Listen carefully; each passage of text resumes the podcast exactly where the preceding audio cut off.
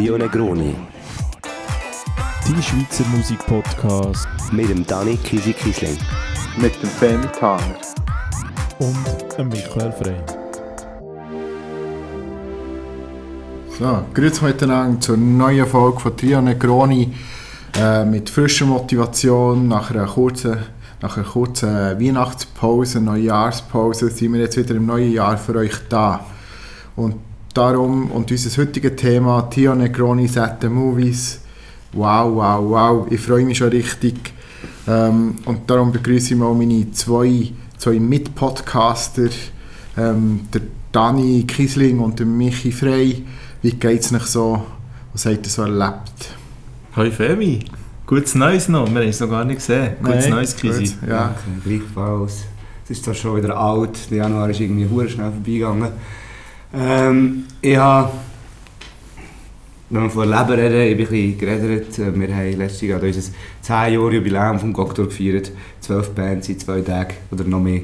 Ähm, ja, es war toll. Gewesen. Aber ich bin ein bisschen zerstört, weil äh, das Einzige, was noch anstrengender ist, als ein- Festival zu besuchen, ist ein kleines Festival mitmachen und organisieren. Habe ich wieder mal gemerkt, habe ich wieder mal vergessen. Das ist das Gute daran, man vergisst das jedes Mal wieder, wie anstrengend das so etwas ist.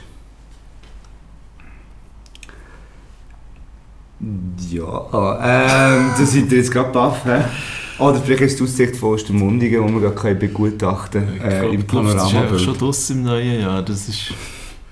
Dabei hat das neue Jahr erst gerade angefangen und auch das Musikjahr hat eigentlich erst gerade angefangen. Ähm, als ich mich aber vorzubereiten für die Sendung, habe ich ein bisschen durchgeschaut, was alles Tolles rausgekommen ist bis jetzt. Und muss ich sagen, für mich persönlich hat es ja noch nicht ganz angefangen. Ähm, es wirft aber schon den ersten Schatten voraus, weil für mich momentan kommt jetzt einfach alle Wochen Singles raus, die auf das tolle Jahr werden hinweisen, von Couple über Arbortum. Die Sterne, die ich schon mal erwähnt habe, Sunflowers, Krang bin, ganz viele coole Bands, die in den nächsten 3, 4, 5 Wochen ein Album veröffentlichen. Ich bin also mit, immer am Warten. Ich habe schon recht angefangen, muss ich sagen. Für mich sind schon zwei super tolle Alben, die ich mich gefreut habe, rausgekommen dieses Jahr und wahrscheinlich wird es äh, im Freitag wieder weitergehen. Ja, äh, es ist ein Meilenstein von Schweizer Popmusik ist rausgekommen. Schon äh, letzte Woche, nämlich das neue Jeans for Jesus Album, 1900, 2000. So würdest du, so würdest du den Titel aussprechen? Man spricht den Titel so aus. Ist das so? Hast Ja. du das recherchiert? Ja, das habe ich recherchiert. Ist auch jede...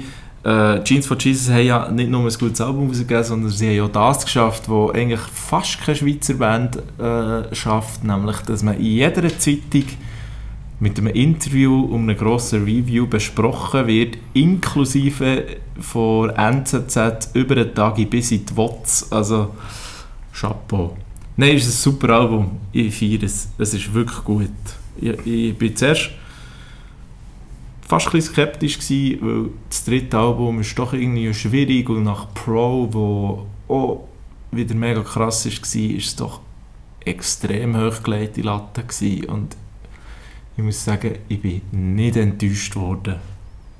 Es ist wieder ein super Album, super gute Texte, es hat wieder beim Vinyl, wer sich das äh, gönnt, hat es wieder äh, das ganze Innenbooklet ist äh, mit äh, den Texten beschrieben, aber auch den Erklärungen zu den Texten. Für mich als Musiknerd ist das einfach ein verspätetes Weihnachtsgeschenk in dem Sinn. Wie habt ihr es so gefunden, das neue Jeans for Jesus? Ich muss, ich muss ein bisschen in mich hineingrinsen wegen, wegen der Kleidung. Ich kann, ich kann mir so richtig vorstellen, wie, wie, du, wie du vor dem hockst und das alles durchliest. Ähm, was ich mega schön finde. Mir, mir gefällt es mir gefällt's recht gut, das Album. Mir, mir äh, gefallen halt äh, die, die musikalische Un Un Un Untermalung zu den Texten. Ich finde, es hat immer wieder so Haken, die es ein bisschen schlägt, ähm, wo, wo mir sehr gefällt. Und glaube, mein, mein Lieblingssong ist wohl 2000 und sowieso. Weil irgendwie, vielleicht auch gerade mit dem Videoclip zusammen, was mir recht gefällt hat, wo es halt irgendwie so die Rückblicke zu den 2000, äh, 00 Jahren hat. Ähm, und das hat mir irgendwie sehr gefallen.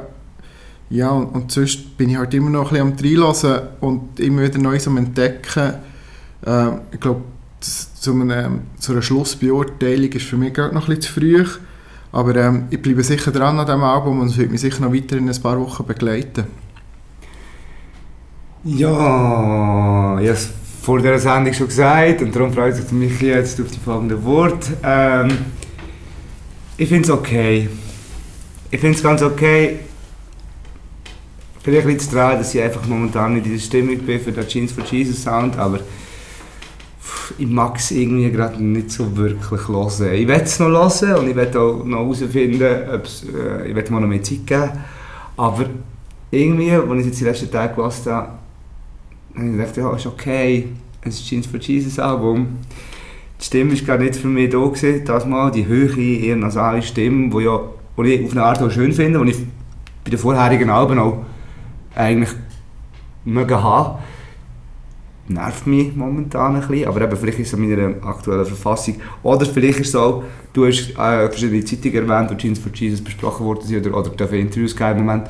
Ähm, vielleicht liegt es auch an einem Artikel, äh, wo im letzten Frühling erschienen ist in der Zeit, Schweiz Ausgabe, äh, wo Jeans for Jesus bzw. Mike Ecker, der Sänger, also ja, Sänger, der Singer ja auch ein bisschen, aber der Mike Ecker vor allem, äh, einen Artikel geschrieben hat in der Zeit, also das war mal ein Interview, gewesen, dann ist quasi so eine Nachschrift, irgendetwas gesehen, das ist schon mal ganz komisch gesehen und dort erklärt er quasi mal schnell Europa und die Welt. Und es ist dort, das hat mich auch genervt, weil das ist ein, ein gewesen, von mir aus gesehen, weil Europa dort so euphorisiert und happy besprochen wird, so ein bisschen wohlstandsverwahrlost. Und das halt in einer Zeit, wo Europa auch ein bisschen für andere Sachen steht, ein bisschen für düstere Geschichten, ähm, vor allem gegenüber allen anderen außerhalb von Europa. Und so ein bisschen die beschwingte Operation Liberal Feeling, das bringe ich momentan nicht so weg, wenn ich das Album höre. Aber, das ist, aber ich muss sagen, weißt, der Mike Ecker, der darf das, der doktoriert die Geschichte, dass er wenn einer genug über Europa weiß und, und seine Geschichte, dann war der Mike Ecker von Jesus for Jesus. Gut, es gibt zum Beispiel in Deutschland einen bekannten Geschichtslehrer, der würde jetzt auch nicht sagen, der darf das, der macht andere Sachen in Ostdeutschland. Ja, natürlich, Aber, aber, ähm, ich, ich, ich habe zumindest das Gefühl, jemand weiß von was das er redet. Okay. Ja, eben, ich weiß nicht, vielleicht bin ich momentan einfach nicht so aufnahmefähig für Jeans for Jesus. Das gibt es ja manchmal auch. Aber so einen Favorite-Song schon, oder? Gar nicht. Noch nicht wirklich. Ich habe mich auch wirklich immer, ich habe es jetzt zweimal probiert zu hören, auch, ich habe heute, heute Morgen sogar noch mal gehört, wirklich hingehockt noch einmal schnell. Und dann habe ich gemerkt, ich drifte gerade ab. Ich habe mich wirklich noch nicht reinsteigern Ich habe das gedacht, jetzt hocke ich hin, jetzt lasse ich es. Und dann nach dem zweiten Song ist so langsam so, hm, hm, hm, dann schaue ich die Welt um und dann merke ich, oh, jetzt habe ich gar nicht mehr gemerkt, was er, gesungen hat. Das ist, ich weiß es nicht, ich kann es nicht sagen. Also bei mir läuft es eben on repeat, wirklich 24-7 äh, on repeat. Mir, also weißt bei allen Ich, ich finde, es hat auch, so viele Gesichtspunkte, wo ich mich wieder so drin erkenne, sind immer so Sätze drin, wo, wo ich finde, so, das bin ich und das beschreibe ich so gut. Ich finde zum Beispiel das, der Song Bubble Trouble, Mhm. es halt so ein bisschen darum geht, dass wir eigentlich alle in unserer Blase leben, aber dann gleich etwas gemeinsam haben, nämlich die Angst, dass wenn wir nicht da sind, dass unser Haus abbrennt. Das heisst, so als Gemeinsamkeit von allen Menschen in der Schweiz so ein bisschen definiert und das finde ich hure passend und der hat so geile Sätze drin. Irgendwie, es ist sehr so deskriptiv, die machen das und das und dann irgendwie ein Satz, wo wir wo ich hure geil finde, dass der in einem Popsong vorkommt, ist einfach so, einer schreibt ein Review über Socken. Das finde ich so geil. Das ist so random, ähm, random Facts oder Sachen, die einfach im Alltag passieren. Das, das eine, es müssen nicht immer die grossen Sachen sein, sondern einer schreibt ein Review über Socken, wo ich mich halt drin habe erkannt. Ich habe so ein bisschen das Guilty Pleasure, ich schaue so einem englischen YouTuber manchmal beim Gamen zu und ein Satz ist auch, wo einer schaut den anderen beim Gamen zu. Also sicher Bubble Trouble ist, muss ich sagen, mein Favorite Song und was wie so zweit Favorite Song ist, ist äh, Lazien. Finde ich, das ist so geil vom Text her, das ist, äh, es ist so drängend und aufgebrochen mit dem, mit dem treibenden Beat drunter und so. Und was ich mich als harter Musik-Nerd natürlich habe gefreut und meine Freundin hat genervt, als ich gesagt habe, hörst du das, hörst du das da im, im, im Refrain? genau das Estavayer-Sample äh, vom ersten Album. Und ich finde das halt so geil, sie haben mittlerweile auch so mit ihren Sounds und allem so wie einen eigenen Kosmos, so eine eigene Welt erschaffen, die sich dann auch so ein bisschen wie querreferenziert und so. Das finde ich halt immer grossartig, wenn man so auf eigene Sachen Bezug nimmt. Nein, ich, ich, sehe, ich sehe völlig die Euphorie und ich, ich weiß ganz viele von meinen Freunden teilen die und auch, auch ganz viel von der Popmusik Schweiz. Ähm, ich habe die auch so intellektuell verstehen, eben genau mit den Referenzen und dem ganzen Spiel drin, wo natürlich gerade die Härtefans es noch mehr sehen und ich bin einfach momentan noch nicht in der Stimmung für das Album. Vielleicht kommt es dann noch. Es gibt ja Alben, so Alben, die einem erst nach einem halben Jahr oder auch nach zwei Monaten. sicher noch. So einen Grower halt. gibt's Ein. Grower. Ein Halt echt ein Grower. nachhaltiges Album, finde ich. Das finden wir noch raus. Ich glaube es schon. Ich, ich habe äh, ich habe Platte am Samstag gekauft und bin wirklich wieder Fan, wie sich das auch klassisch vorgestellt Bin auf dem Sofa gehockt, habe die Platte über da das Booklet gelesen und äh, die ganze Zeit Texte mitgelesen und gleichzeitig, während der Song ist gelaufen, noch die Zwischenteile mitgelesen und es ist halt schon interessant, was sie mit einzelnen Zielen meinen, wenn das sie, sie schreiben immer so ein bisschen, wenn das sie den Song haben gemacht und wie es ist passiert und so. Und für mich als Musiknerd ist es immer mega spannend, wenn so jemand so ein bisschen Einblick gibt ins kreative Schaffen. Ja, ich bin da, da bin ich manchmal ein bisschen zwiegespalten. Also, mal, also, mal ich glaub, mir, für mich fängt das auch, wenn ich das weiss. Aber manchmal ich mir, kann so ein bisschen den Zauber vom Ganzen. Ähm, Ja, es ist halt so, wenn man seine eigene Kunst muss erklären muss, damit sie es versteht, kann man jetzt darüber reden. Ja, es ist, es ist nicht unbedingt, also ihr müsst, müsst ihr noch lesen, es ist nicht Mhm. unbedingt so Kunst erklären in dem Sinn, sondern es ist mehr so Dummstänge oder manchmal schreiben sie, ja, wir haben irgendwie über das und das diskutiert und dann ist äh, die Ziele daraus entstanden und so. Und ich finde, das ist halt schon etwas, wo grosse Bands halt auszeichnen, ist, dass jede Ziele, jeder Satz, jeder Refrain so wohl überlegt ist ähm, und, und so sehr auf die Essenz reduziert ist und, und unnötigen Ballast hat. Das ist das Gleiche wie wenn du irgendwie gehst, Gourmetküche gehen essen. Die Kunst ist ja nicht mit viel Zeug etwas zu machen, ja. sondern Kunst ist aus, aus, aus, äh, so zu reduzieren, dass die Essenz und das Wichtigste immer noch perfekt überkommt. Wir finden, das heisst ja musikalisch ist es diesmal viel mehr zugänglicher, das ganze Album. Und einfach international, also es gibt halt einfach immer noch nicht so viel glaubst Musik aus der Schweiz, wo du könntest sagen, die können jetzt aus London kommen. ja, aber in London gespielt werden, ist wieder eine andere Frage. Das wird mit dem Mundarttext auch immer noch schwierig, oder? Ich weiß nicht, du musst über, es gibt ja isländisch Jazz oder es gibt... Aber Isländer sind so die coolen, oder? Also weißt du, auch ich finde Ja, natürlich, das haben wir Musikszene dann noch mit dem, mit dem Ruf zusammen, aber weißt, ich glaube, das ganze Genre-Gedanke oder der ganze Sprachgedanke ist irgendwann ist auch ein bisschen sekundär. Es ist ja auch die Musik, die es ausmacht. ja, das stimmt. Und das haben wir auch geredet in der vorigen Folge. Text und so heisst die. Könnt ihr auch gerne wieder reinhören, wenn ihr das neu gemacht habt. Und ähm, dort haben wir ja auch über das geredet. Ich meine, am, Anfang haben wir Englisch nicht verstanden. Und, und, aber die Musik hat uns ja berührt. Und von dem her kann man schon noch vorstellen, dass das passieren könnte. Ähm, wie, wie realistisch das ist, ist natürlich eine andere Frage, aber ähm, wieso nicht? Weil äh, die, die musikalische Untermalung jetzt von Jeans for Jesus ist halt einfach recht international und, und ähm, ich, ich, kann mir gut, ich kann mir gut vorstellen, dass es halt könnte klappen in einem Club so einen kleinen Hit zu haben oder, oder einen grossen Hit, man weiß es nicht. Ähm, von dem her kann ich mir schon noch vorstellen, Was halt auch befriedigend wäre, weil es nicht einfach ein Pop-Hit wäre, sondern ein Pop-Hit mit tel- intelligenten Texten. Also, Absolut, absolut, das verstehe ich. Das, also ich meine, ich mag es definitiv mehr gönnen als manche andere Band, wo der Pop-Hit Erfolg hat. Bin gespannt, äh, welcher von diesen Songs vom neuen Album so, oder ob einer so groß könnte werden wie zum Beispiel STW, und nachher wirklich so festivaltauglich mitgerührt worden ist überall. Hoffen wir einfach, es gefällt dem Pedro Lenz diesmal auch. Das wäre natürlich auch noch schön. Warum findest du nicht Fan? Der, der Pedro Lenz hat äh, mal in einem Artikel in WOTS geschrieben, äh, genau, er hat geschrieben, es sei das Parfüm lastige Sound, wo zu wenig Gefühl oder zu wenig... Es schmeckt wie nach nichts, so ein bisschen Plastikpop. Mhm. Das war so ein bisschen das Stichwort gewesen, und hat ihnen wie vorgeworfen, sie seien zu viel vor dem Computer gehockt und alte äh, zu wenig in. Bars rumgehangen. Mhm. Worauf einer von ihnen, glaube äh, mal hat in einem Interview erwidert, dass heutzutage halt vor dem Computer kennen, lernen sich Leute kennen und heiraten oder es passieren mega viele krasse Sachen vor dem Computer und das ist doch viel spannender, als wenn man mit seinen Alkoholikerfreunden an einem Stammtisch hockt.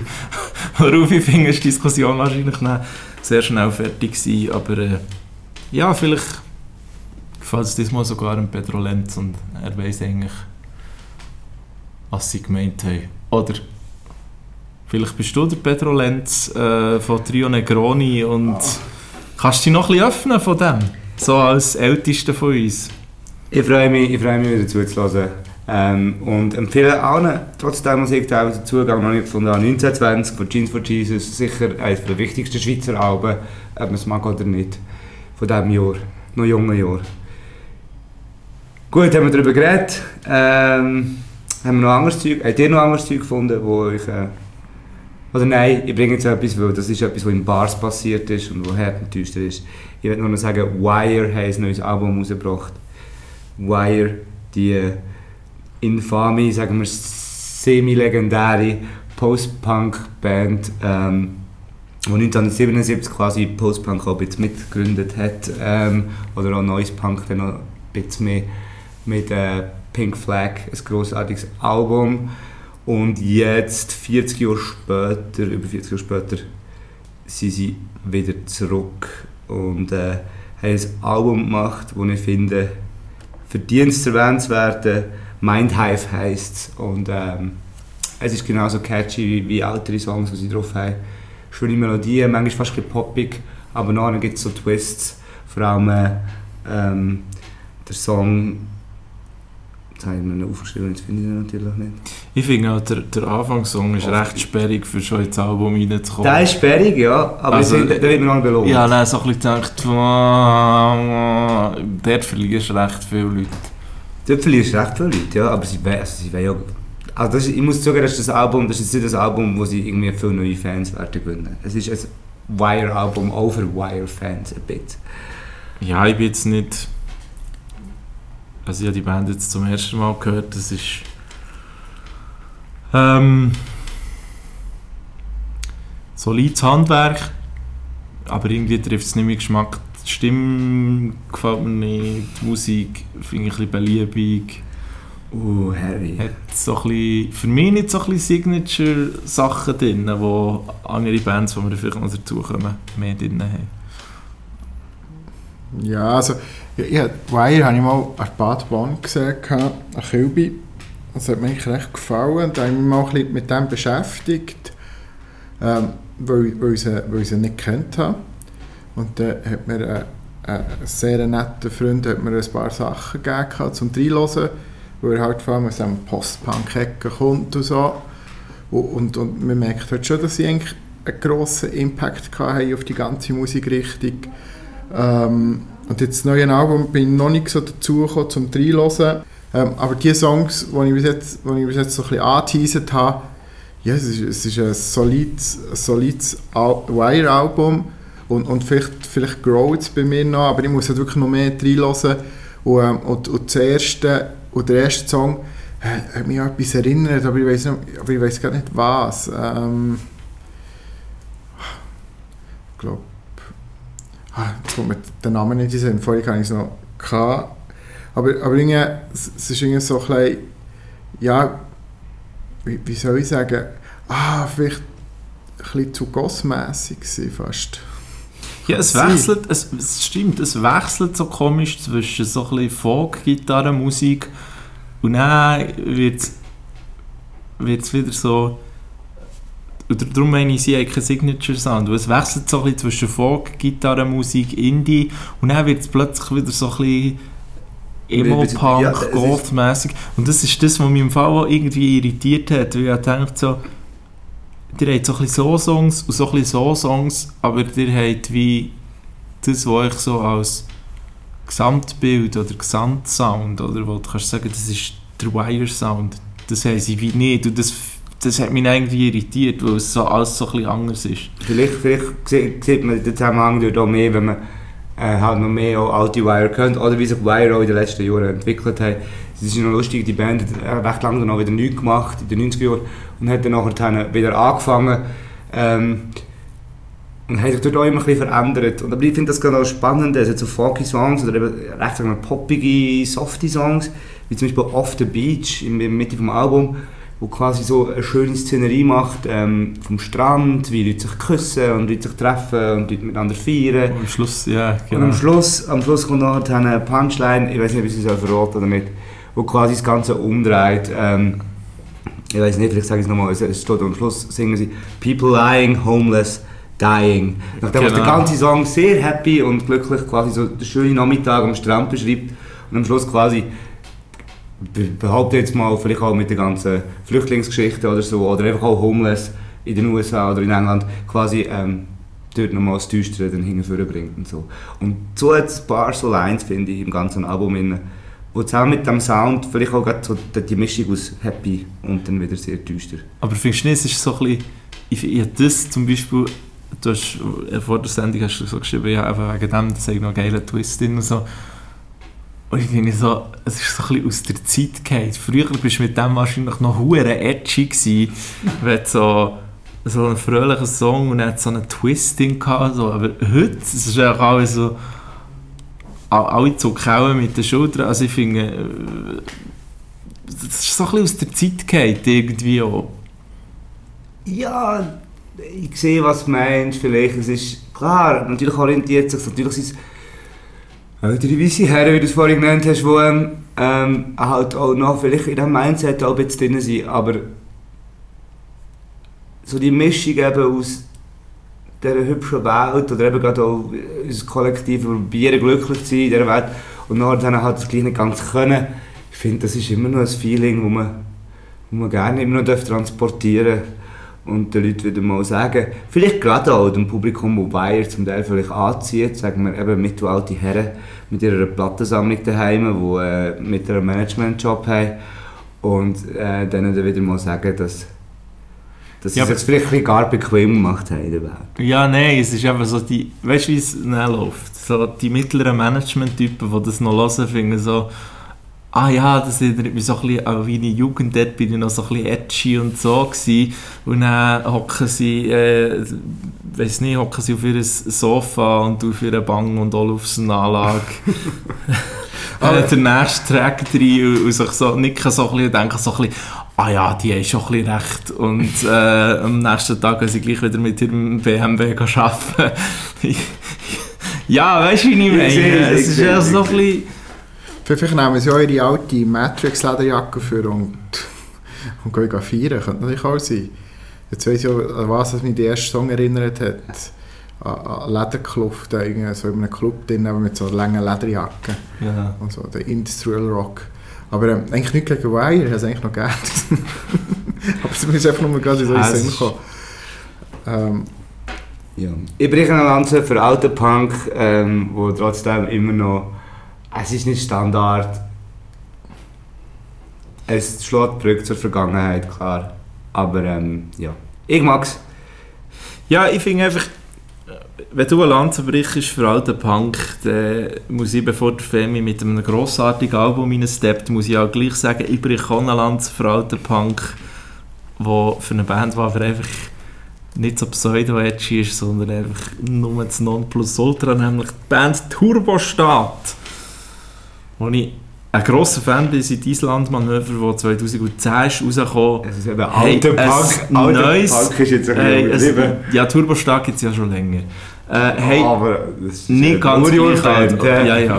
Äh, hey, ein neues Album rausgegeben, «Und die Lande» heisst es.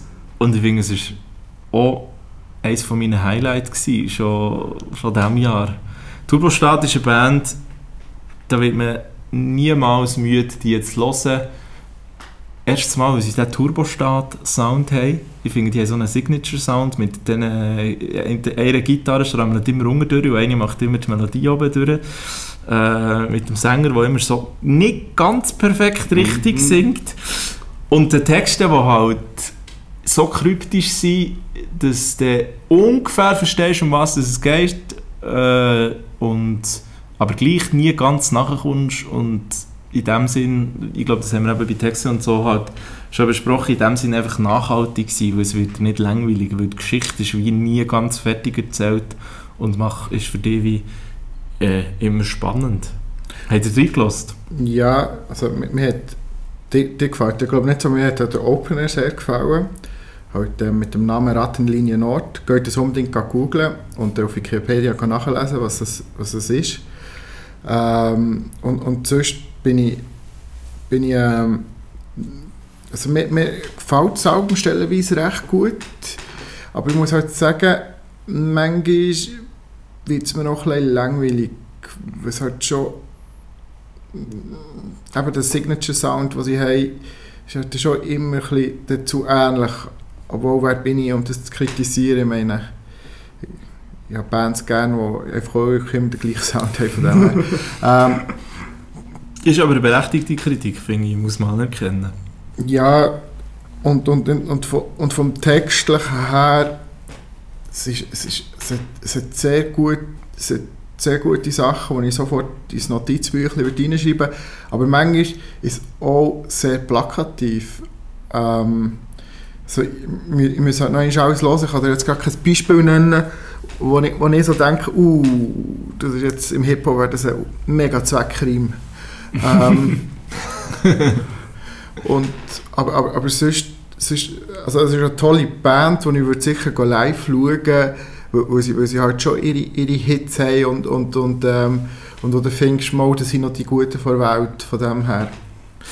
Mein Favorite Song ist «Deine ist Rattenlinie Nord». Meine ist, glaube ich, zwei «Ein schönes Blau». Mhm. Ähm, weil ich halt finde, das ist so Teenage-Angst in Norddeutschland, äh, wo ich finde, ist halt mal andere Perspektive, nicht so Großstadt und irgendwie erwachsen werden, sondern das ist so auf dem Land und erwachsen werden, eine, eine andere Perspektive. Und das andere ist halt äh, der Song Schweinhold mit dem Chor. Sie haben diesmal sehr viel so Chor, Choral drin oder so, wo die zwei Gitarristen, glaube die zwei anderen Gitarristen halt noch wie die Chöre im Back Background machen, was ich sehr geil finde. Ich finde halt, ich das ganze Album, also es ist ja Autlande und äh, es hat dann auch noch so Nordsee auf dem Cover drauf und so und es ist so ein bisschen impressionistisch gemacht und so. Ich glaube, das Ganze ist so ein bisschen eine Abrechnung, also so verstehe ich ich weiß nicht, ob ich es sogar nicht mehr gelesen habe, eine Abrechnung mit, ähm, mit, mit ihrer Heimat, wo sie herkommen, eben aus dem norddeutschen Raum und so.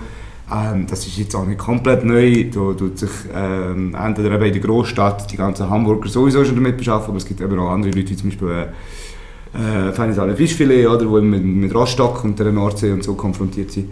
Ähm, auch mit dem Nazi-Problem, das halt auf dem Land immer grösser ist als sonst nehmen. Und für Punks halt äh, das wichtigste Thema, zu Recht das wichtigste Thema ist. Und bei aller Wut oder auch bei allem Ekel, gegenüber seiner ländlichen Herkunft kann haben ich finde, es ist aber auch ein bisschen gar düster gezeichnet. Also weißt du, es, es ist so ich finde es ziemlich eine, Ab eine Abrechnung, das darf sein, aber eben, um vielleicht aufs Plakative zurückzugehen, es ist dann halt auch, es ist so wie, ich finde es jetzt so eine Grundstimmung und die ist dann so. Ja, aber ich finde, es ist nicht wie wertend, es ist echt sehr deskriptiv, vielleicht auch ein bisschen düster, aber sie, ich finde es halt auch, das Turbostaat haben ja auch, sie erzählen immer so ein bisschen die Geschichten von, von Leuten am Rand der Gesellschaft, wo irgendwie nicht alles so rund läuft und so ich finde das halt schon noch geil, dass, dass sie über so ein bisschen die Abgründe suchen. Und vielleicht zum, zum das Thema Turbostadt abschließen ist, wieso dass ich die Band so mir die Band sehr fasziniert ist, weil sie halt, und das macht fast keine Band mehr heute, sie nehmen alles live auf, sie sind alle zusammen in einem Raum, äh, ich glaube schon seit Jahren mit dem gleichen Produzent, wenn es mir, mir recht ist, und sie nehmen das einfach live auf. Es klingt gleich perfekt und alles, aber es ist nicht, jetzt spielen wir zuerst Drumline ein und dann spielen wir den Bass ein und dann kommt irgendwie das und dieses und jenes, sondern sie sind in einem Raum und dann werden die Songs einfach gespielt, bis der Produzent sagt, jetzt ist gut. Und das kann manchmal x-mal gehen mhm. und manchmal ist vielleicht der zweite oder der erste Take sogar ist gut, aber ich finde, das, Das finde ich mega gut. Und ich glaube, das macht es halt auch aus, wenn man so live geht schauen, dass sie einfach wirklich das halt auf der Platte so müssen umsetzen wie es wie sie's, äh, live vor ist. Ja, ja. Äh, was zum Beispiel bei Jeans for Jesus finde ich live ein Problem ist. Dass es echt too much Gimmick war, um das dann live halt wirklich dass du kannst reagieren oder dass es cool ist. Aber jetzt kommt der Mhm.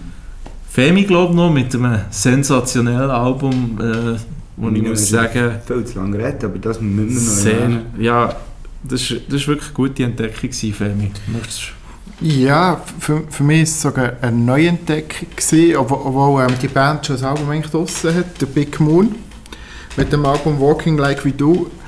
Ähm, irgendwie hat mich, das ist eine Frauenband von London, es hat mich, es hat mich mega gecatcht gehabt. Es ist so, ähm, ja, ja, da habe ich auch mal ins, ins, ins alte Album reingelassen. Ähm, das war eher noch so ein bisschen vorwärts gerichtet gewesen, und jetzt ist es so mehr mit Synthes geschafft, was mir eigentlich sehr gefällt.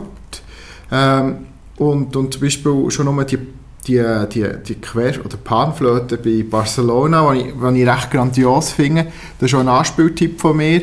Der Song oder ähm, der grossartige Opener, wo gerade die Richtung von dem Album vorgibt. Ähm, das ist so, es ist wirklich so ein bisschen, also das Soundbild, hat jetzt endlich gesagt, ist ein bisschen luftig. Ähm, Sehr divers, vor allem auch textlich. ja, und, und, Text, und textlich ist, ist, äh, ist so, glaube ich, auch ein bisschen, ähm, eine Abrechnung mit, mit, dem, mit dem heutigen, also eine Abrechnung, Abrechnung ist wirklich her gesagt, aber, aber es ist halt schon auch eine Kritik dahinter mit dem, mit dem Brexit und alles. Ich glaube, du kommst halt als, Band, als englische Band auch nicht vorbei an diesem Thema. Ähm, wo, mich, wo mich sehr interessant gedeucht hat. Und, es- ist halt wirklich ein, ein Album zum Durchlassen und, und es wird halt wirklich nicht langweilig.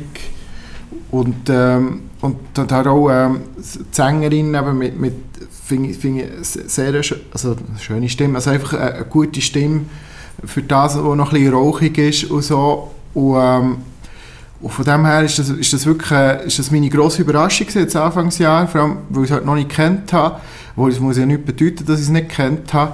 Ähm, aber von dem her, wenn ihr, wenn ihr so ein bisschen auf, auf, auf, auf, Bandmusik, auf Gitarrenmusik steht, mit ein bisschen Synth-Einfluss, dann ist das wirklich ein Album, das ich sehr empfehlen kann. Ich habe dort wieder eine Textperle entdeckt. Auf dem Song 2, Your Light, hat es immer so einen Pre-Chorus. Und im ersten, im ersten Pre-Chorus vor dem Refrain kommt der geile Satz Now we just hang around like a haircut growing out. Finde ich so einen guten Satz. Äh, also ich auch die Metaphern an sich. Und dann kommt der zweite gute Satz, äh, den ich finde, könnte man sich sofort tätowieren ist äh, der Reim drauf ist dann this planet, this planet never needed gravity to drag you down. Und das finde ich, also das ist einfach für mich textlich so eine Perle. Es hat noch ein paar andere drauf. Ähm, auf dem einen Song, ich glaube, das ist Holy Roller, wo, wo sie so den Vergleich zieht mit Musik in ihrem Kopf, wo ein DJ ist, der einfach die ganze Zeit am Durchdrehen ist. Ist das, ist das äh, Holy Roller? Ich bin mir gerade nicht mehr sicher ein grossartiges Album. Ähm, ich habe das auch dank dem Film dürfen neu entdecken und haben es gerade auf Platten müssen kaufen, weil ich finde, das ist etwas, das muss man können hören auf einem Plattenspieler. Ja, ich kann nur zustimmen. Ich finde es super schöner Sound. Ähm, mir, mir gefällt sehr. Hat mich an verschiedenste Sachen erinnert. An das letzte Jerry Glazer Album, wo wir leider viel zu wenig darüber geredet haben, zum Beispiel. Oder, auf was ich mich jetzt besonders freue, ähm, auf US Girls, wo äh, das neue Album da kommt im März, glaube ich. Wo ein bisschen von mir aus gesehen ein ähnliches Sound macht. Ein bisschen poppiger noch, aber, äh, also noch ein bisschen mehr danceable. Aber ähm, ja, äh, danke für das, wirklich. Auch sehr Fan davon. Finde ich schön. Cool. Gut. Jetzt haben wir ein bisschen lange über News geredet. Wir müssen vielleicht schnell erwähnen, wir sind kritisiert worden, dass wir immer noch Name-Dropping machen und nicht wirklich eingehend über die Sachen, die wir gerade hören, auch reden. Darum haben wir das mal ändern und haben gemerkt, jetzt haben wir doch noch ein viel zu erzählen über all die Alben. Aber so ist das und gute Musik hat das ja auch verdient. Was das übrigens auch verdient haben, und jetzt kommt mein Thema, das ich unbedingt schon lange machen wollte, und darum reden wir heute darüber, ist, weil es terminlich gerade gut passt, weil wir befinden uns nämlich in der Award Season. Für alle, die nicht wissen, was das ist, das ist die Zeit von Ende November bis ähm, Februar, März, wo in den USA die wichtigsten also, Entertainment-Preise verleiht werden. Nicht nur äh, Filme wie die Oscars, die gleich anstehen, sondern auch ähm, Musik. Die Grammys sind auch schon wieder verleiht worden. Haben wir uns jetzt nicht ausgehend damit beschäftigt. Ja, gut, Früher war ja Grammys- Award Season immer äh, gewesen, wenn du auf Pirate Bay hast, äh, die guten Versionen von allen aktuellen Kinofilmen in HD-Qualität können abladen. Ich wüsste jetzt nicht, ob das da derzeit auch noch so ist, weil das machen wir natürlich nicht. Nein. Aber ich habe trotzdem schon ziemlich alle Oscar-Filme gesehen, obwohl ich nicht so viel ins Kino gehe. Gut, ähm... Nein, was ich noch will sagen ja, zu den Grammys, da müssen wir so eine 4-Stunden-Folge machen, weil es so viel... Also, vielleicht haben wir auch Grammy aus Versehen gewonnen, das könnte auch sein. Wir könnten mal, wir genau. mal Grammy Live-Sendung machen. Ja, Wir das könnten gleich die Grammys schauen und dazu kommentieren, was wir davon halten. Wäre spannend, egal, es geht nicht um Grammys heute Abend, Nachmittag, morgen, egal wenn ihr es schaut, sondern, hört, ähm, Jesus Gott, sondern ähm, um Filme und Musik. Weil Film und Musik, das ist ja so ein Ding, das schon seit eh und je miteinander verbunden ist. Weil bevor wir einen Ton aufnehmen für einen Film, hat irgendein Pianist müssen im Dunkeln hocken und dazu Musik machen. Und ähm, später dann hat man halt auch Musik quasi über einen Film verbreitet und auch kennengelernt. Ähm, für mich sind Filme oder auch Fernsehserien ähm, auch immer ein Ort, gewesen, wo ich neue Musik entdecken konnte. Ähm, ich kann mich als Teenager daran erinnern, dass ich dann doch müssen den We2-Song Dirtbag kaufen am, Ich kann mich auch an American Pie erinnern. Ähm, Ja, wo ich doch einmal Vitus kaufen nicht nur wegen der Punchline von Iron Maiden. Ähm, sondern aber so. ich mu- ich muss sagen, ich bin, ich bin ja ein grosser gewesen und, und, und, ähm, und, und der Song Teenage Dirtbag war bei Loser gewesen, bei diesem Film. Was? Loser. Ist es im Loser-Film? Ja? Loser hat der Film geheißen. Damn. Und dort, und dort ist auch äh, das Video, Video, wo die Mitschnitte von dem Film drin hat. Uh, uh, jetzt hast, jetzt hast du mich belehrt. Ja, sorry, ist mir halt Sorry, jetzt so habe ich ein Loch gehabt mit Teenager-Komödie Ende 90er, Anfang November. Das ist doch ein grosses schwarzes Loch, Teenage-Comedy aus den 90er Jahren. Das, dort, dort ist das gleiche Loch, äh, wo bei mir noch um Blink Sex 182 und Sum 41 drinnen ist. Das ist genau die Zeit, Das- ja genau. Ich weiss, dass ich das alles mal irgendwie mir habe angetan, aber so äh, genau in Details kann ich mich nicht mehr so erinnern. Es ist meistens um Sex gegangen, das, ähm, von dem her. Eben wie bei Sum 41 und Blink 182. Sind wir ehrlich, meinen, sie sind um vorgestellten Sex gegangen, weil die meisten haben doch keinen gehabt. Ja. Du, wir haben es ja auch nicht können beurteilen, weil wir dann als noch Virgins waren. Und darum mitgefeiert haben mit diesen armen, armen Genau. Teenager-Figuren, die alle nur das eine haben wollen. Genau, in der Highschool, so, wenn, ich, wenn ich so erlebt habe. Keine Ahnung, vielleicht ist das heute auch immer so, wir wissen es einfach nicht. Ich hoffe es nicht, ich glaube nicht. Aber ja. Gut, eigentlich geht es ja nicht um Teenage-Filme heute, wo dort ab und zu mal wieder gute Musik drin vorkommt, ähm, sondern um Filme und Musik, wo wir zum Beispiel durch Filme entdeckt haben. Wie ist das bei euch? gewesen? Gibt es dort etwas, wo würdet sagen, dank diesem Streifen habe ich die oder die Band entdeckt? Ja, bei mir, aber nicht, nicht bei einem Kinofilm, sondern bei äh, Luke Cage. Luke Cage, so eine Superhelden-Serie von Marvel auf Netflix. Ähm, habe ich ohne grosse Erwartungen geschaut, wahrscheinlich weil ich alles andere schon geschaut habe und nichts Besseres mit meinem Leben habe. Äh, gewusst anzufangen, aber ich muss sagen, ich, bei, bei der ersten Staffel von Luke Cage spielt halt viel so in einem Black Music Club in, äh, in Brooklyn, glaube oder, oder im- Bronx. Bronx. Bronx. Äh, und dort ist immer so die Konzerte, die wie nebendran spielen, wenn etwas in diesem Club passiert. Und ich habe ganz viel Musik dort entdeckt. Das hat, Luke Cage hat einen super Original Soundtrack. Und, äh, durch das habe ich zum Beispiel den Charles Bradley, den ich Mhm. vorher überhaupt nicht gekannt habe, ich entdeckt. Und der Adrian Younge and the Delftonics. Und der Delft. Delftonics. Super, zwei super Alben. Ähm, das ist so ein bisschen das, was ich habe entdeckt Also bei mir, bei mir ist es so gesehen, durch, durch, durch meine Indie-Phase hat mir vor allem OC California gebracht. Wo ich ja, ich oute mich. Ähm, wo, wo ich, äh, Ich bin auch ein grosser Fan, im Fall. Alle grosser Fan. und äh, wo, wo die Soundtracks einfach mega viele Perlen drin hatten. Ich meine, mit äh, Imogen Heap habe ich so kennengelernt. Äh, weil Garden State habe ich erst später gesehen. Und und, und, und sonst halt der Phantom Planet, den ich eine sehr unterschätzte Band finde, die einfach auf einen Song reduziert wird, der Intro-Song, aber sonst eigentlich sehr, eine sehr gute Band ist. Das erste Album ist okay. Ja, also nein, auch das letzte Album hat mir recht gut durchgehabt, bevor sie sich, äh, bevor sie sich ein Hiatus gegönnt haben, also eigentlich Auflösung. Ähm, und und sonst habe ich bei Drive äh, natürlich Nightcrawl, wo, wo, wo natürlich, also sonst eigentlich der ganze Soundtrack von Drive ist, ist, äh, ist sehr, sehr gut Mhm. gewesen, wo halt auch gut mit, dem, mit dieser mit dieser Filmästhetik, die 80er Filmästhetik oder 70er Filmästhetik sehr gut, wie es Fuß auf das Auge gepasst hat und hat mir eines der schönsten Kinoerlebnisse gegeben, weil einer gefunden hat nach dem Film, so ein scheiß Film, es ist ja nicht, es ist nicht, viel zu wenig um Autos gegangen. Ja, das, Weil- weil ich glaube, da ist noch Menge in Drive reingelaufen.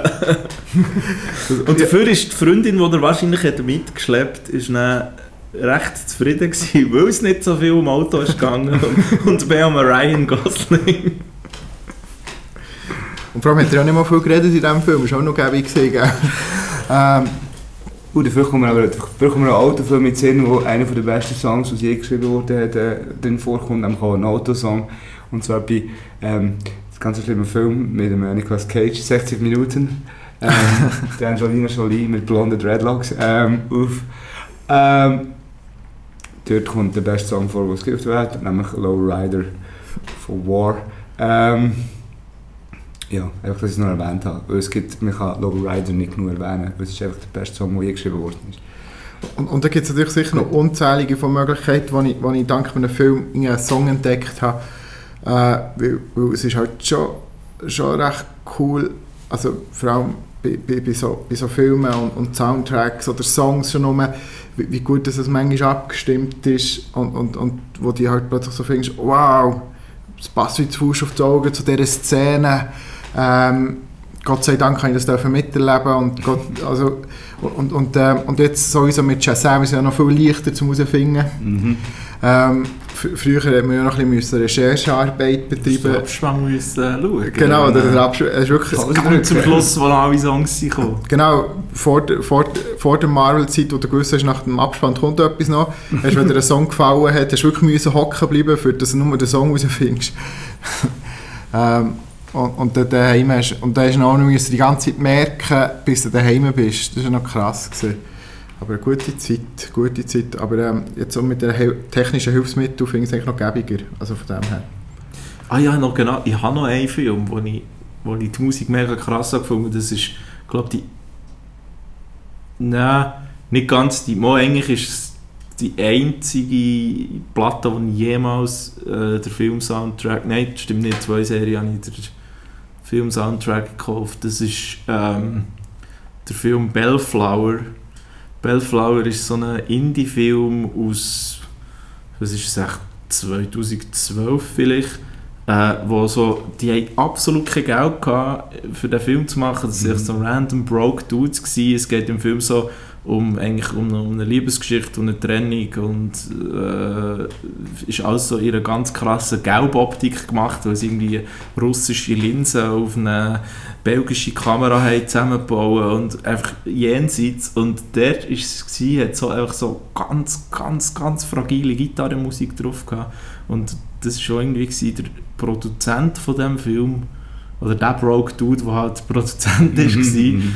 Äh, bei dem auf der Festplatte sind die Songs, die er hat aufgenommen und beim Schnitt haben sie irgendwie auf dieser Festplatte die Songs entdeckt und die hat er auch aufgenommen, nachdem er sich von seiner Freundin hat getrennt und eben auf Kalifornien ist um dann den Film zu machen.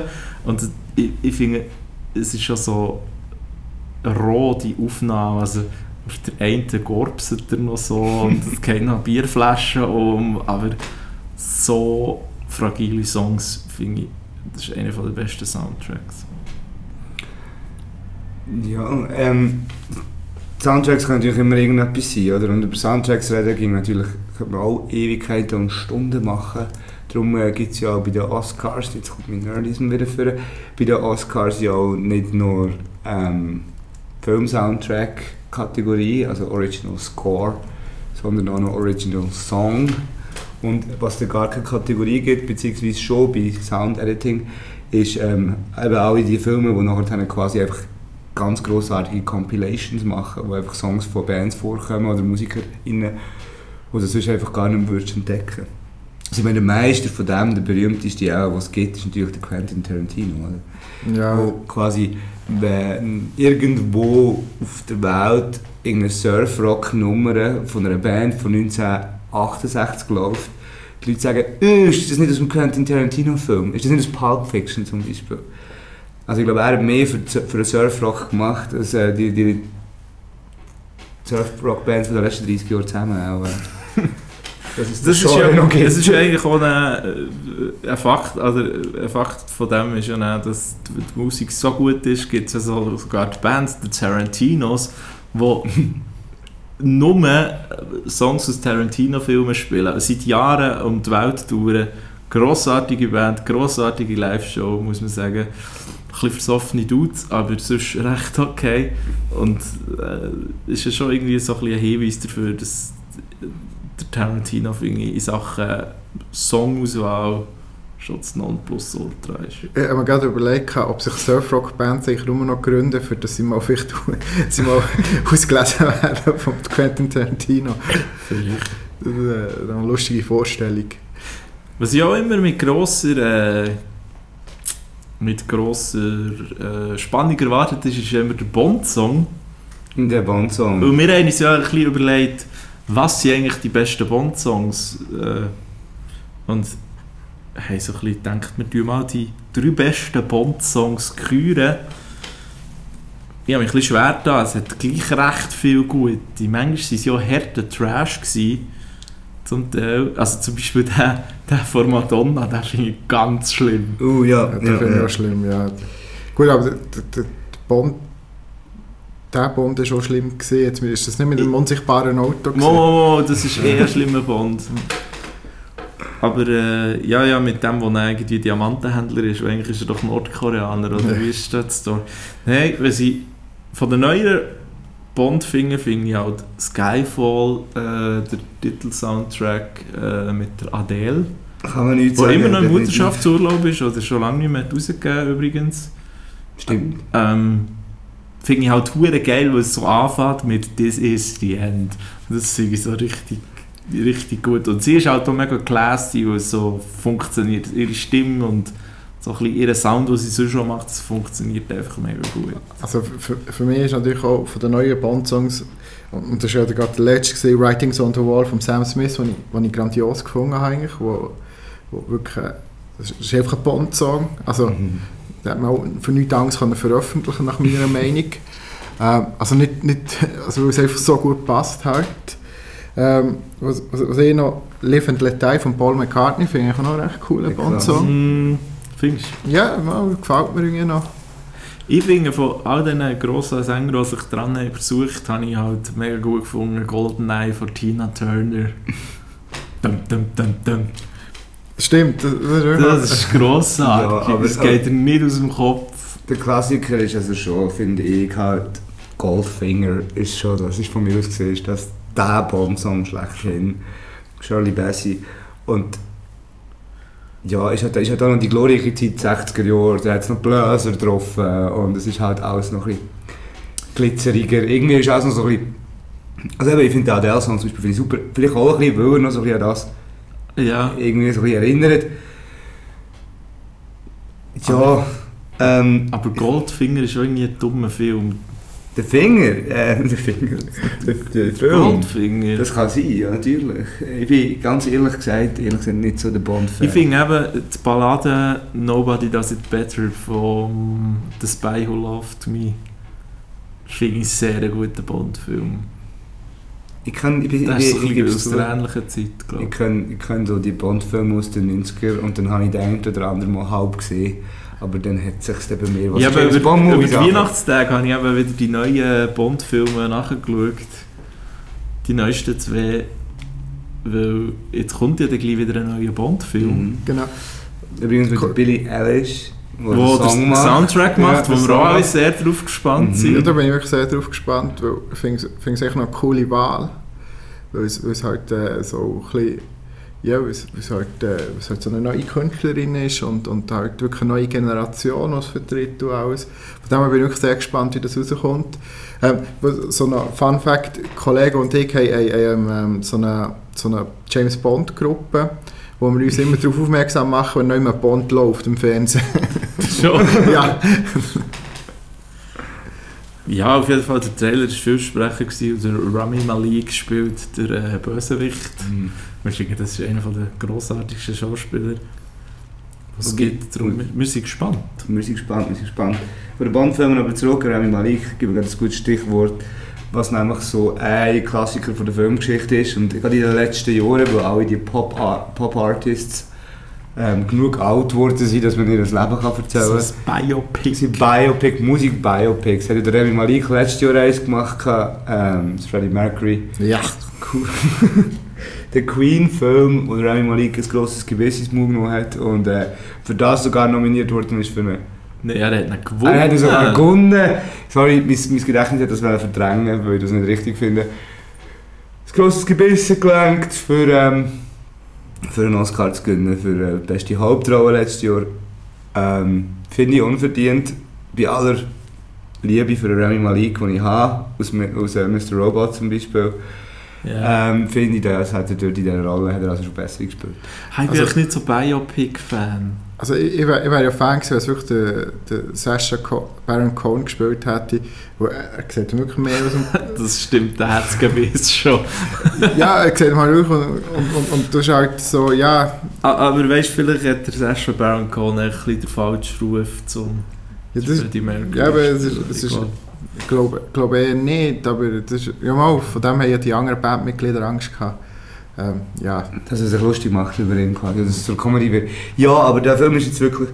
Vielleicht sieht, das, sieht man wirklich das Problem von so Biopics, weil nicht alle Musiker innen leben, auch wenn sie vielleicht noch so schillernde Figuren waren, eignen sich so wirklich für eine Filmstory.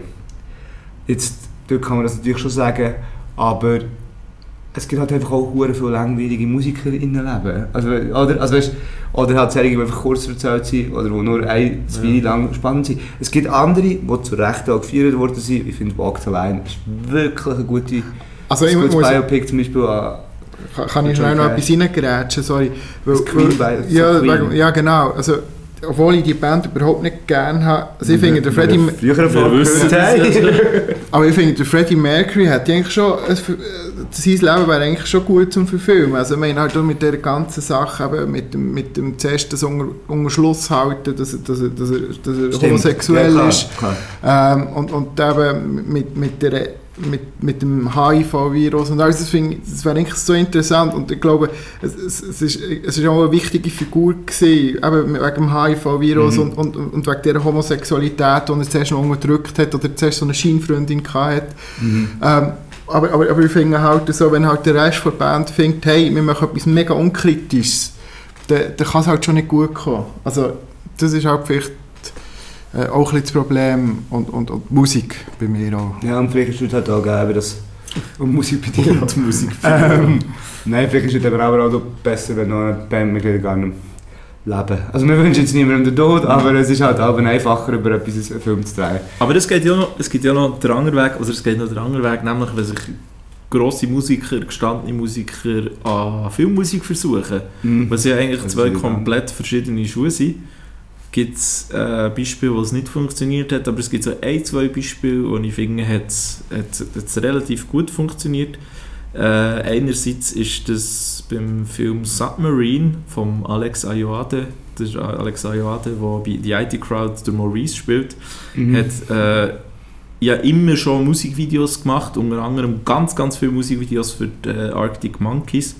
Und darum hat dann beim Film Submarine der Alex Turner äh, äh, fünf Songs so akustisch oder sehr reduziert eingespielt zu dem Film beigesteuert und ich finde, das macht das einen sehr grossartigen Film. Er hat sehr den Vibe, der in diesem Film so ein bisschen vorherrscht, sehr gut aufgepickt ähm, und musikalisch umgesetzt. Und was ich finde, was auch recht gut ist gemacht worden, ist von Chemical Brothers. Die haben, glaube ich, einisch haben sie Filmmusik gemacht. Nämlich beim Film Hanna. Kleiner Action-Spy-Thriller. Sehr geil gemacht, aber ich finde, äh, die Filmmusik von den Chemical Brothers ist wirklich gut gemacht. Passt sehr gut. Mhm. Ja, ich weiß nicht, ich finde eben, manchmal passiert es wirklich, dass es einfach nicht funktioniert. Und es gibt viele Sachen, Genau. wo du einfach merkst, okay, es ist halt nicht das gleiche Songs zu schreiben und äh, Score, wie es auf Englisch heisst, Mhm. ähm, Filmmusik zu Mhm. machen, oder? Ja. Und dann gehen wir am Schluss dann gleich wieder, obwohl es auf eine Art auch recht langweilig ist, gehen dann aber gleich wieder die, die klassischen Filmscore-Producers, wie der Hans Zimmer kennen wir alle, oder... Äh, Ähm, der gibt gleich Konzerte. Äh, 2021 ist schon im Fernsehen gekommen. Irgendwie. Sorry. Also wo halt alle können und alle abfähnen können vom, äh, eben vom Filmnerd über Leute, die ähm, das Gefühl haben, alles was das Piano hat, ist klassische Musik, bis halt wirklich auch einfach so High-Def Sound Snobs, die dann halt jedes Tönchen sehen und so und was auch immer. Aber der Bass bei Inception war halt schon geil. Gewesen. Ja, ja, ja. true that, true that, true that. Gut, Han- Hans Zimmer muss man, muss man auch zugute halten, dass, dass er glaub, nicht mal so verschlossen ist aber zu, für neue Sachen. Aber mich- also so, der, der hat schon manchmal so Einflüsse, die wo, wo so neuer sind. Ähm, gut, Er gibt jetzt so Online-Workshops, Ah, okay. der Hans Zimmer. Ich bekomme immer äh, Werbung irgendwie für Masterclass Hans Zimmer. also, wer äh, sich für Filmmusik Die haben wir auch schon bekommen. einen Masterclass-Workshop vom Hans Zimmer äh, ah, ein, gutes in Beispiel, Anspruch nehmen. ein gutes Beispiel noch, wo gerade in den Sinn kam, ist Air bei Virgin Suicide. Ah, mhm, mhm. Das stimmt. Und ich habe auch noch einen, nämlich der Neil Young, hat auch mal einen Soundtrack geschrieben. Und zwar zu Deadman von Jim Jarmusch. Ähm, das heisst Jim Jarmusch, Neil Young und Johnny Depp in einer Filmproduktion. Finde ich okay. Der Song ist wirklich auch cool, finde ich. Also die Sounds, die er dort gemacht hat, weil das ist ja das Western-Ding und das passt noch gut zum Neil Young. Ein bisschen verloren auch, weil es ist ja... Niemand kommt so genau draus, wie was. Finde ich sehr schön. Und, ähm, und für mich halt einer, einer der schönsten, schönsten Songs in einem Film ist halt Miss Misery von Elliott Smith, wo ähm, auch, auch äh, paar, paar, paar Songs zu dem Soundtrack von Good Will Hunting beigesteuert hat. Und für mich immer noch einer der grössten Skandale, dass, dass er dann 1970, dass er bei der Oscar-Verleihung äh, den Oscar nicht gewonnen hat, sondern My Heart Will Go On von Celine Dion. Ich meine, er hat schon nochmal den Oscar das ist echt, er My schon- Heart Will Go On, da kommst du einfach nicht dran vorbei. Mal, Nein, wenn, du wenn, kannst ja nicht, nicht aus... Also weißt also erstens, oder Titanic, einer von den Filmen, die am meisten Oscars gewonnen hat, ever.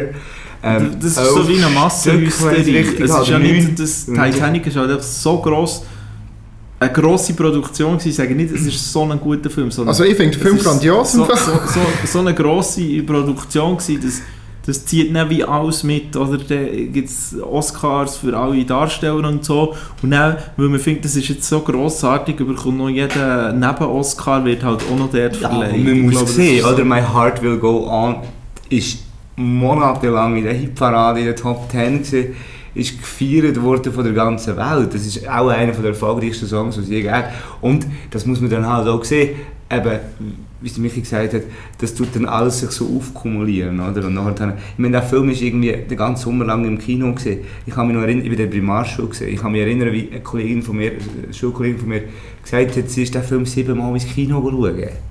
Jedes Mal hat sie müssen Und kennen, hat sie versoffen ist. Und Ja, mir hat hat's auch ein bisschen traurig gemacht. Also ich habe den Film wirklich gut gefunden. Das ist jetzt mal ein Witz. Ich habe den Film gut gefunden, im Fall. Ja, ja, das sind drei Stunden von meinem Leben, die ich genossen habe. Es ist, es ist einfach, es ist einfach der, das ist schon, schon nochmal wieder Elliot Smith auf dieser Oscar-Bühne mit seinem viel zu grossen weißen Anzug und dann plötzlich so, so eine Ballade singt, Miss Misery. Geht das schauen auf YouTube. Geht das schauen. Gebt Elliot Smith Oscars ein und ihr werdet es finden und ihr werdet sehen, der, der verschöpft der verschöpfte Singer-Songwriter, der auf dieser pompösen Bühne eigentlich nichts verloren hat, mit dem viel zu weißen, grossen Anzug. Ich habe noch nie so etwas... Ah, es hat mich so berührt. Das berührt mich jedes Mal immer wieder, wenn ich es schaue. Und gehe jetzt schauen und, und dann bildet nach eine Meinung, was, was es mehr verdient hätte und, und schreibt der Oscars einen bösen Brief, sie sollen eine Zeitmaschine bauen. Sehr gut. Ja, ich muss ja eigentlich ehrlich gestehen, darum habe ich die äh, Titanic oder Titanic, wie ich ja sage, habe ich es äh, erst sehr spät gesehen, weil ich bin ohne Fernsehen aufgewachsen und äh, das, äh, darum habe ich auch gar nicht früher irgendwie, äh, bin ich gar nicht so mit Filmmusik und so Sachen in Berührung gekommen, äh, früher, und darum hat sich bei mir das auch nicht so fest eingeprägt. Äh, ich habe halt immer Hörspiel gehört. Und ich höre heute noch Hörspiel, ich höre immer noch die drei Fragezeichen. und ich finde halt der Soundtrack von den die drei Fragezeichen, die alte Titelmelodie, nicht die neue, die alte Titelmelodie, das ist halt einfach mein Film-Soundtrack gewesen. Und die geil spacig abgefahrenen Sounds mit diesen Synthesizer, diesen Vocoder und diesen angstmachenden Geräuschen, das ist, es ist krass, das ist so zeitlos, weil die funktionieren heute auch noch immer. Es sind eigentlich so mega strange Sounds und so. Und dort mal jemand auch krass äh, Avantgarde und futuristisch war und das hat designet. Und das ist heute immer noch, wirkt das nicht irgendwie altbacken oder so. Das finde ich schon recht ein Kunstwerk. Mhm. Äh, wir werden sicher ein paar in die Playlist drin tun von den Sounds. du hast jetzt sowieso nur gesagt, damit du drei Fragezeichen kannst in die Playlist reintatschen. Ja, vor allem von den Sounds. Ja. Ähm, ich rede noch schnell, wenn du sagst, wenn du von zeitlos redest, und das ist ja auch gar nicht so weit weg, zeitlich unterschiedlich, ist natürlich eine Band, die immer schon sehr experimentell war, aber dann auch noch einen Film-Soundtrack gemacht hat, eine deutsche Band, nämlich ähm, von Aguirre, vom ähm, Klaus Kinski, äh, ich glaube Werner Herzog hat den Film gedreht. Herzog, ja. Ähm, genau, also sonst schon ein heavy, heavy Film mit einem weißen Dude, der mit irgendwelchen Indios durch... oder- Also der Cortés spielt irgend so eine, so eine, ähm, was ist so eine, so eine spanische Conquistador Ja, oder so. Und geht dort durch und sie sind ja fast gestorben dort bei diesen Filmen und es ist Mayhem gesehen und er ist übergekehrt und alles. Und dort, wo sie... Wo, wo Und das Schiff ist glaube ich so irgendwie umgekehrt Genau, und sie raufziehen. Und, und dort, wo sie gefragt haben, ob sie den Klaus Kinski für den Werner Herzog sollen umbringen sollen, die, die, die das, das ist schon ziemlich nice. Das ist sehr, sehr viele Geschichten. Auf jeden Fall, ja, finden wir auch auf YouTube. Ähm, auf jeden Fall gibt es einen Soundtrack zu dem Film, der nicht minder ähm, experimentell und zum Teil auch ein bisschen zäh ist, aber irgendwie eben genau dort, das, wenn man sich dort durchkämpft, irgendwie fast eine, eine meditative, ähm, äh, so eine esoterische Tiefe entwickelt und da ist nochmal von Popol Vuh. Popol Vuh, Popol Vuh, eine von diesen Krautrock, Synthesizer, Elektronik, Experimental Bands Anfang 70er Jahre, die äh, dort einfach ein grandioses Album gemacht haben, wo eigentlich, ich finde, es braucht den Film gar nicht dazu. Wobei, da kann man sich schon mal geben, wenn man mal so ein bisschen Leiden spüren Auch von denen, die es gedreht haben. Das merkt man nämlich auch in diesem Film an. Aber es ist witzig, wenn wir jetzt so von 80er Jahren äh, Musik reden, dann finde ich ja, ist, und von deutschen Filmen, dann müssen wir über Fractals reden. Weil es gibt ja Bands, die sind extra nur für einen Film Ja. gegründet worden. Äh, unter anderem die Band Fractus. Äh, Fractus, der Film, ist ein Mockumentary, also wie eine gefälschte, wie ein gefälschter Dokumentarfilm und es wird halt so da, als wäre die Band Fractus, als hätte es die in den 80er Jahren wirklich gegeben Mhm. und sie die so die vergessenen Idole von allen anderen, die dann berühmt sind worden. Der Film ist grossartig, die Musik dazu ist wirklich grossartig. Es ist in einer äh, Tradition mit Grauzone oder wie die Bands alle haben Genau. Äh, und ich finde es so geil, wenn irgendwie der Dieter Meier von Yellow vor der Kamera irgendwie sitzt oder am Bargeld von einstürzenden Neubauten und alle so mit voll ernster Miene erzählen, äh, wie, sie, wie sie die Band irgendwie haben kennengelernt und wie sie sie haben gesehen. Und es ist noch so zu einem Selbstläufer geworden. Äh, bei irgendwelchen YouTube-Videoclips von Fraktus schreiben mir auch so Leute her, irgendwie, ja, wir haben die 1984 im, Bi- im Lokschuppen Bielefeld haben wir sie gesehen. Es sind zuerst verdammt wenig Leute gekommen, aber dann sind irgendwie 1000 Leute und so- alles so, es wird so geil, wie das so ein Selbstläufer ist. Und, und irgendwie, dass man sich am Schluss wirklich kurz das Gefühl hat, wenn man es nicht genau wüsste, dass es die Band wirklich gegeben Ja, nein, irgendwann ist wirklich im Verlauf des Films so gedacht, was? Aber hat es jetzt die wirklich gegeben? Wow, ich muss die auschecken, bla Ich muss sie auschecken, Ich wieso glaub- sind die an mir vorbei? Ich bin überzeugt, es ist hunderten von Leuten so gegangen, dass sie noch einen Fraktus gegoogelt haben und probiert haben, auf YouTube Fraktus-Videos zu finden. Ähm, Was, es hat ja auch Fraktus Was noch noch gegeben hat. Sie Ganze all die noch- schönen, äh, all die armen Menschen vom Album irgendetwas, dü- dü- dü, wo sie auch noch so jünger aussehen und, und so in schwarz-weiß. Also, sie sie Typisch wirklich Studio. Brown halt, das ist Ja. ja grandios. Sie haben das super gemacht, wobei, eben, da gibt es natürlich auch schon wieder Vorgänge. Natürlich Ähm, gibt es die Vorgänger. Einfach, dass wir es noch erwähnt haben, das ist Spinal Tap, genau, der lustigsten so Filme der erste, Musikgeschichte. Das Äh, ist so Mockumentary, was es glaube ich gegeben. Ein Mockumentary über eine fiktive Rockband, Heavy Metal Band, die ähm, alle Klischees bringt, die halt Mitte 80er, wo der Film mal rausgekommen ist, dann halt wirklich ernsthaft betrieben worden sind, ob es jetzt Manowar war oder Judas Priest oder all die Bands. Und es ist schon lustig, weil ähm, wenn, heute, wenn man sich heute auch die 80er Jahre Musikszenen anschaut, die Heavy Metal Szene, dann sieht man den Unterschied wirklich nicht so richtig. Also es ist, die ist so absurd müssen machen, dass man überhaupt herausgefunden hat, dass es ein Mockumentary ist, weil es wäre theoretisch gesehen möglich.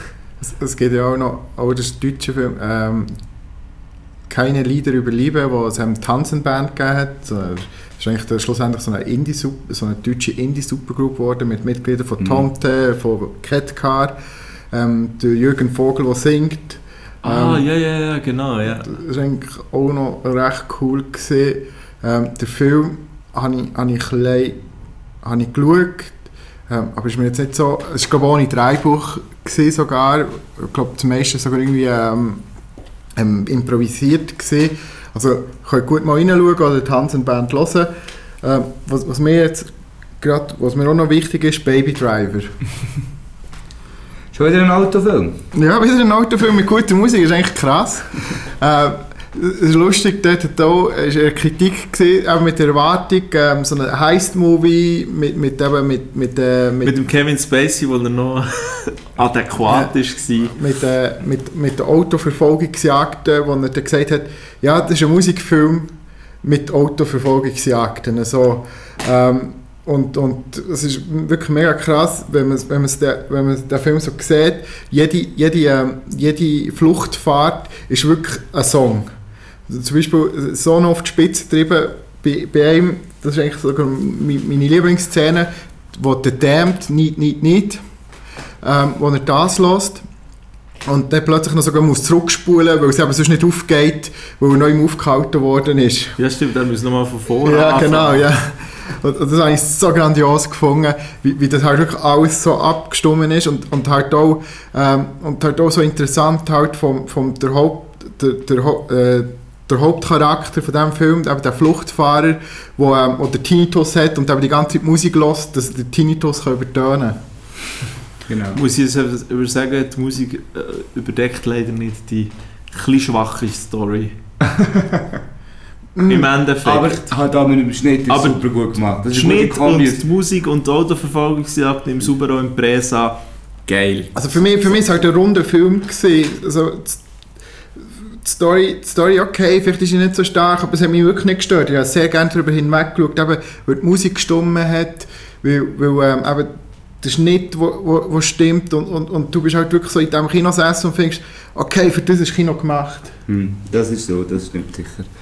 Aber ja, storytechnisch ist finde ich, da gibt es andere, bessere Musikfilme und ich werde auch noch einen bringen, einfach weil, weil, weil, weil da geht es nicht nur ums Musik hören, Baby Driver ist auch ein Film, wo es ums Musik hören geht, was einem Musik auch geben kann, sondern es geht ums Musik machen und trotzdem wird selten Musik gemacht in diesem Film. Es geht, und, äh, der Film heißt Frank, und ist von 2014 und ist ein englischer Film und ähm, geht um einen infamous Musician, der heißt Frank und der hat einfach permanent, ich gespielt von Michael Fassbender übrigens, aber das sieht man gar nicht, weil der hat einfach permanent so eine Pappmaché Kopf an, Comicfigur Kopf und ist ganz schüch und macht dort mit einem bunt zusammengewürfelten, leicht alle psychotischen Haufen äh, Musik in einer abgelegenen Waldhütte und natürlich kommt es irgendwann zu einem klar, sie werden dann aber eingehen als South by Southwest und was dort passiert, wollte ich nicht verraten. Auf jeden Fall, es ist ein wunderschöner Film, wo auch so ein bisschen ums Musikmachen geht, äh, darum, was Kreativität heisst und was heisst irgendwie berühmt sein oder eben nicht. äh, was vielleicht auch darum geht, was Kunst, KünstlerInnen überhaupt wollen mit dem, was sie machen. Ähm, super schöne, traurige, auf eine Art, aber auch hure lustige Film, wo es eigentlich um das Musikerin sein geht. Super toll. Kann ich nur empfehlen. Gibt es eigentlich, habt ihr auch irgendeine Platten, wo ihr wirklich nur den Musiksoundtrack hört? Der Soundtrack. Was mir jetzt noch in den Sinn gekommen, dass ich noch einmal wirklich eine Platte nur wegen dem Soundtrack gekauft von einer Fernsehserie. Mir ist, mir ist gerade etwas mega lustig in den Sinn gekommen, weil, da, aber da bin ich noch ein Kind gewesen, wo ich mir ähm, die, die, die Lion King CD gewünscht habe. Aber in der Vorstellung drin, dass der Film dort nachher gesprochen wird. Das war einfach Musik. Ja, Bist du enttäuscht? ja aber da habe ich mich gleich noch anfreunden, weil halt, äh, mit Hakuna Matata und so, das habe ich trotzdem mega lustig gefunden. Das ist schon ein guter Song. Ja.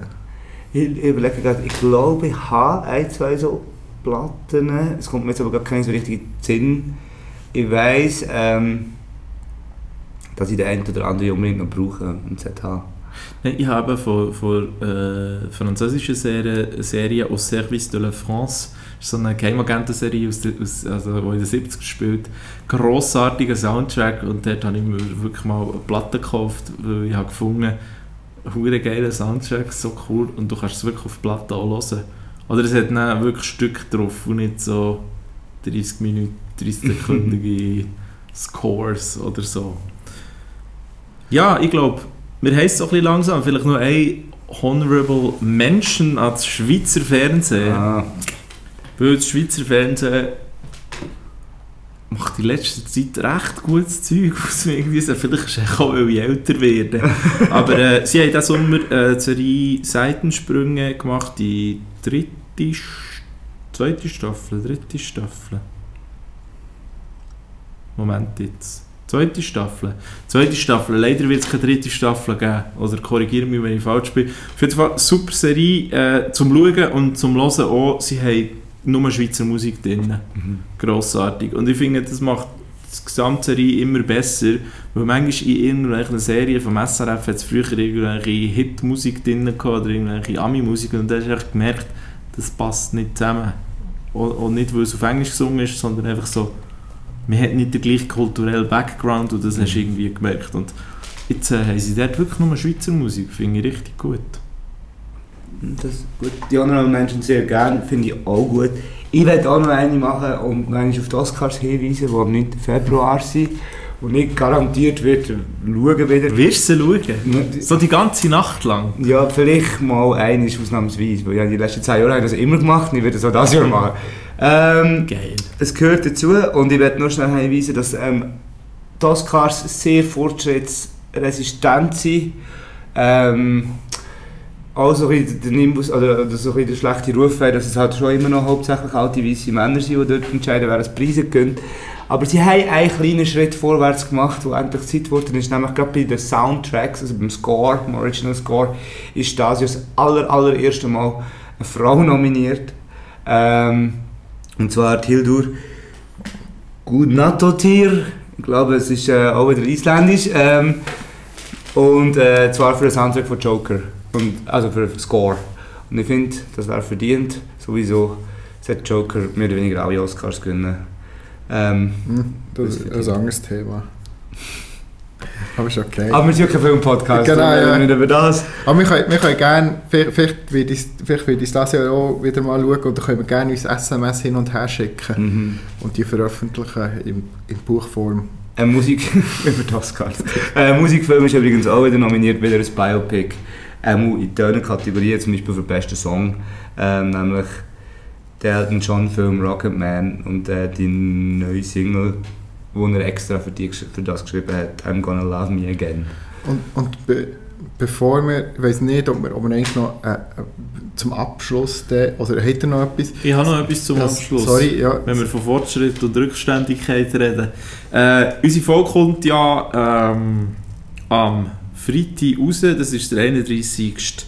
Erst und dann, wenn ihr die Folge könnt hören, ist der 31. Erst Und wir werden am 2.2. werden wir abstimmen, oder spätestens dann sollte man abstimmen. Wir stimmen nämlich ab über äh, das Diskriminierungsgesetz oder respektive über äh, das Referendum gegen das Diskriminierungsgesetz.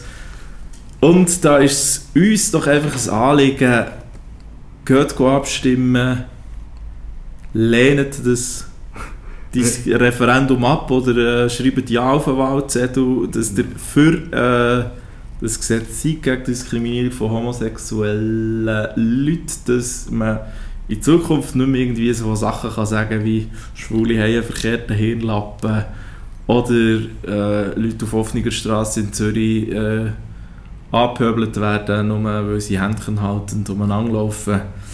Wäre uns ein Anliegen. Ich glaube, wir hören uns bei der nächsten Folge. Trio Negroni. Und, und noch, noch, schnell, noch schnell etwas, ähm, sorry, sorry, es ist mir wirklich ein Anliegen, über, über die Folge tue ich dann beenden auf unserer Playlist, die ihr dann nachhören könnt, mit, äh, mit einem Song von die Aeronautin, Freund, Freundin heisst es. Ähm, und ähm, da würde ich sagen, tun wir auch gerade mit einer kleinen Schweigeminute abschließen für, für einen kürzlich verstorbenen Kuss, ähm, wo, wo auch sehr, sehr prägend war für die Schweizer Musik. Der, der, grosse, der, der wichtigste Anti-Pop-Held der Schweiz vielleicht. Also ade miteinander und äh, kommt, kommt gut durch die Woche und ähm, hoffentlich bis gleich.